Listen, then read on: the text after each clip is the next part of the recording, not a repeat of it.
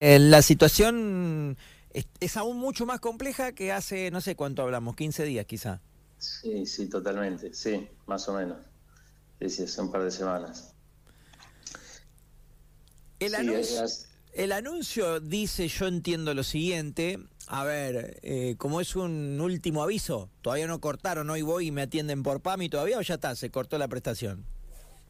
No, no, todavía se está atendiendo porque hay un plazo que se le dio a, PAMI este, a través de, una carta documento en donde se, detallaron, digamos, todos los puntos que nosotros venimos este, solicitando solución a PAMI, de los cuales no hemos tenido respuesta y bueno, ese plazo vence eh, entre jueves y viernes de esta semana. Así que por ahora, digamos, este, se está atendiendo. Eh, pero bueno, ya una vez vencido, digamos, el plazo, ahí veremos con nuestros asesores legales la, notificación correspondiente para la, suspensión de los servicios de, de PAMI. ¿Vos qué crees? ¿Que, ahora sí va a haber una respuesta más concreta? ¿Que, se espera a veces este ultimátum? Y, Esperemos que sí. Esperemos que sí. Nosotros este, siempre en eso hemos sido abiertos al diálogo, incluso cuando fue el conflicto grande anterior que tuvimos, que también estuvo una semana este, la obra social cortada, en, que fue en, el 2021. Eh, siempre estuvimos en, permanente contacto, digamos, con Pablo, más allá de que, bueno, que no, se arribaba a una solución. En esta oportunidad nos llama la atención de que, bueno, se fueron sumando, ¿no? Este, varios puntos este, a lo largo de este tiempo. Nosotros comenzamos eh, reclamando algunas cosas que, que nos, nos habían pasado, este, que habíamos tenido eh, algunas cuestiones de, de discriminación, así lo sentimos nosotros, porque digamos, parte de, de, algunos prestadores, eh, digamos, eh, de La Pampa recibieron un, un, incentivo, un bono extraordinario que las clínicas más grandes, las más tradicionales, que hace muchos años que no que trabajamos con PAMI no lo recibimos por una resolución, una letra chica de la resolución puesta puesta para nosotros muy muy a propósito, digamos nos deja fuera de eso y, de la, del acceso, digamos, a, esa, esa, posibilidad, digamos, de, tener un recurso extraordinario. Y bueno, ahí comenzamos un poco nosotros un reclamo más firme, porque esa actitud de parte de PAMI nos, nos pareció muy, muy mala cuando nosotros veníamos este, trabajando, prestando, más allá que, que teníamos algunas dificultades y reclamos previos este, pero bueno, eso fue un poco el detonador del comienzo de los reclamos nuestro, que fue en el mes de junio. Y, bueno, eso lo que sucedió es que tuvimos, este, continuamos con esos reclamos, no hubieron las respuestas que tuvimos fueron siempre negativas, este, eh, casi, casi extorsivas para hacernos firmar un contrato que nosotros no, no estamos de acuerdo con, con dos o tres cláusulas de ese, de ese contrato.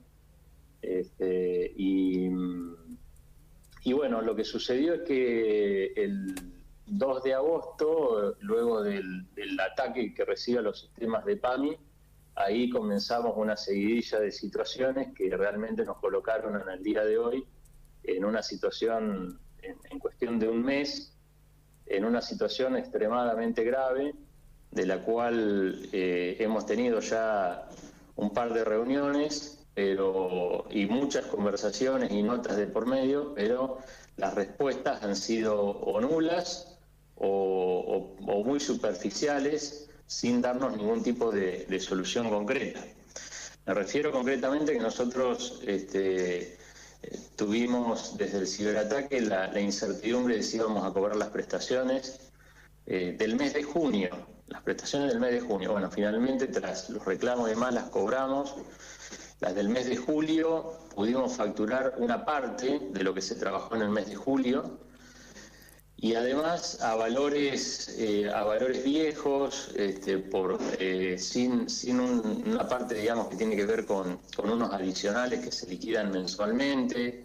Eh, el mes de agosto va más o menos por el mismo camino. Eh, y bueno, en fin, eh, eso, digamos, se sumó a, digamos, de eso veníamos con ese tema y se sumó el tema de la devaluación, que bueno, realmente nos puso en un jaque definitivo, este, porque todo nos aumentó, este, en algunos casos al doble o, al triple, sobre todo en la parte de lo que es insumos y medicación, que eso lo proveen directamente las clínicas, no lo provee PAMI, digamos.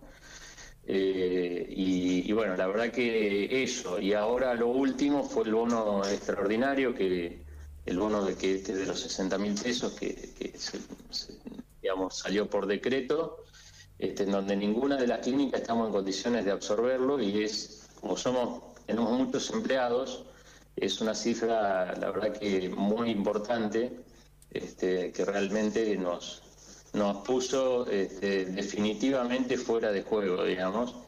Y bueno, todo esto se lo hemos venido planteando, pero parece que, que, la respuesta es sigan trabajando, ya van a tener soluciones, este, ya van a venir las respuestas, este, bueno, pero, o sea, todo muy superficial y la verdad que nosotros hoy, nosotros tenemos que cumplir con el pago de los sueldos, con el pago de los honorarios, con la compra de medicación, y, se nos hace imposible financieramente. De la realidad, por eso es que decidimos hacer eh, ya el, digamos, la notificación vía carta documento por incumplimiento contractual este, en PAMI, ¿no? el incumplimiento de parte de PAMI. Fernando, ¿el bono lo tienen que pagar igual al ser obligatorio? O sea, ¿se va a pagar igual o, no? Sí, en principio el bono nosotros todavía no lo pagamos porque, como te digo, no tenemos los recursos para hacerlo. Bien. Eh, sabemos que el bono es obligatorio porque está en un decreto, pero nosotros solicitamos jueves de la semana pasada una reunión este, dada toda esta situación y dada la, cuestión de, de imposibilidad de afrontar ese pago